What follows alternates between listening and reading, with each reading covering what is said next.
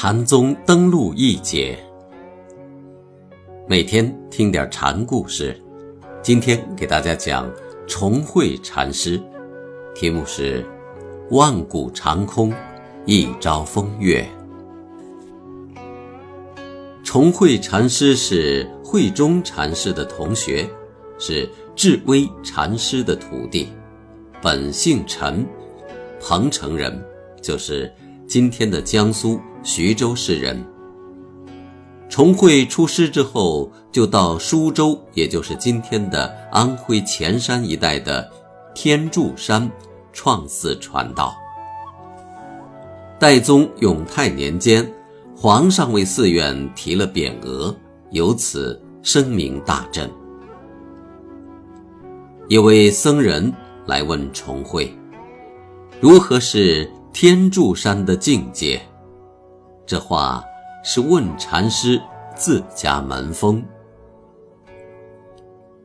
主步山高难见日，欲尽峰前一小人。这话答得很婉曲，很像是诗人的比兴手法。唐朝是诗人的年代，高僧大德们在这样的社会中也很有些诗性。主步山和玉净峰是天柱山中的两峰，一个高耸入云，一个平易低缓。高的象征禅师的出世，矮的象征禅师的入俗。禅宗修的是出世法，极高的真谛必须表现在日常生活中，这就是由盛反俗，真俗不二。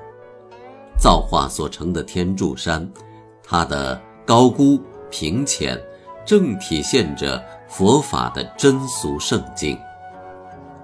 既然问的是天柱境界，以天柱山答之，妙在不落痕迹。僧又问：达摩老祖东传禅家佛法，那达摩未到中国时，这里？有没有佛法呢？重慧说：“达摩西来的事先不提，现在的事是什么？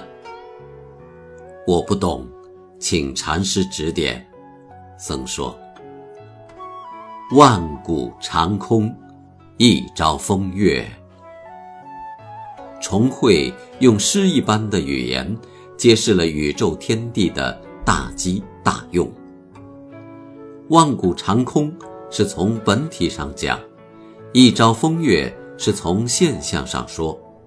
万古是永恒的本体，一朝风月是瞬间现象。万古长空，朝朝有风月，朝朝显现着万古长空。重会以一种高旷意象。极其形象美妙地道出了佛家体用的内涵。虽然禅师前面将僧人祖师西来的问题截住了，但这里却仍是在更广阔的意义上回答僧人的问题。佛法冲散宇宙，万古长空，世间的一切短暂现象，如达摩西来以及眼下的对话，都像万古长空中的。一朝风月那样，是天地本体的大机大用。作为以悟证无上妙觉、了达宇宙本源为生命终极的僧人，不应当用一种求知心去设问问题，而是应当反省自悟，由此将自己与永恒的本体打成一片。重慧这番话未免对牛弹琴了，僧人愣在那里毫无反应。重会问：“会吗？”意思是懂不懂？僧摇摇头说：“不会。”禅师无奈道出要害：佛法的悟证是自家本分上的事，与达摩来与不来无关。他来。就像是个摆卦摊儿的汉子，见你懵懂，才给你说破卦文，给你显示吉凶。吉凶是你自家的吉凶，一切都得由你自己去看。那谁是给人解卜的人呢？僧人问。禅师要他去找自家本分，这僧却仍要问达摩是不是那解卜的人。无孔铁锤，刀枪不入。重慧说：“你刚出家门，路。”就走错了。僧人不语，又拾起了起初的话题：什么是天柱家风？时有白云来庇护，更无风月自山流。禅师说：时时有闲淡无心的白云来遮窗庇护，但却没有任何风月。在四面山中流动。从动的角度看，白云风月无不流动；从静的角度看，山中无一物在动。观动观静，都是心生的分别望见，应超越动与不动的对立，用摆脱矛盾的法眼去看待世间万物。天柱山的家风。就是这样有动有静，闲云朗月，动静不二的自然美妙的景象。僧人又问：“死去的僧人迁化到什么地方去了？”前月风高长积翠，书江明月色光辉。禅师。朗然诵道：“亡与不亡是俗人眼中的区别，迁与不迁是俗人心中的妄念。生是大化所具，死是大化复原。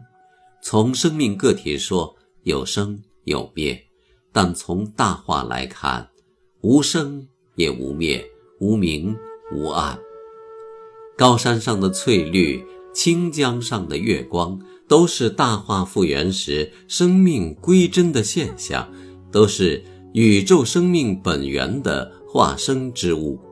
修禅生慧，就是了达这一生命本源，将一己生命同宇宙本体的大现象、大作用联系起来，融为一体。僧人又问。什么是大通智胜佛？大通智胜，据说是佛祖的父亲，在儿子们都出家后，也出了家修炼成佛。僧人的问话是想知道些大通智胜佛本人的事情，但重慧禅师却不这么回答他。禅师说：“自万劫以来，这世界从来就没有智色不能通过。”这不是大通至圣，又是什么？那为什么佛法从来没有出现在眼前呢？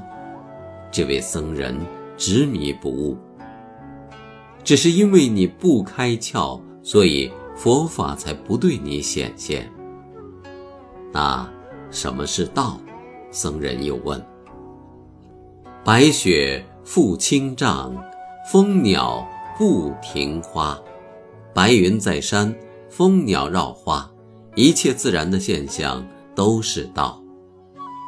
诸位得无上大法的圣人们，有什么说法？僧人问：“你现在有什么说法？”禅师截断僧人的话头，要他反问自己：“诸圣能言说，你也能言说。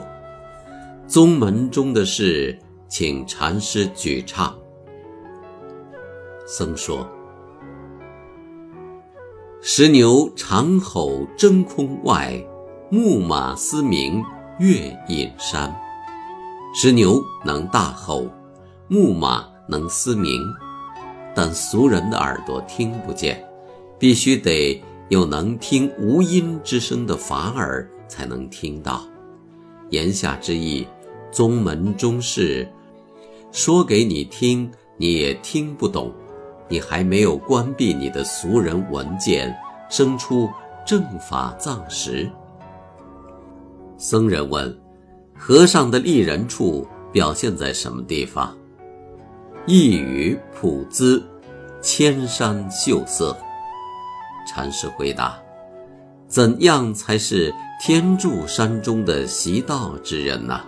僧又问：“独步千峰顶。”悠游九曲泉，禅师回答：“前面说天柱山境时，禅师曾以‘主步山高难见日，欲尽峰前一小人’来作答。现在，现在话题又回到天柱山，问天柱山人，所以禅师用上登高山，下游曲水作答，仍是说。”必须有出世真谛妙诀，又须有平常心处事的不必风俗。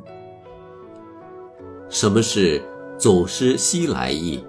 僧还在问。白猿抱子来清风，蜂蝶闲花绿蕊间。禅师回答：祖师西来大意本是圣地。但圣地正在俗界，一切有生之物中，无处不有西来之意。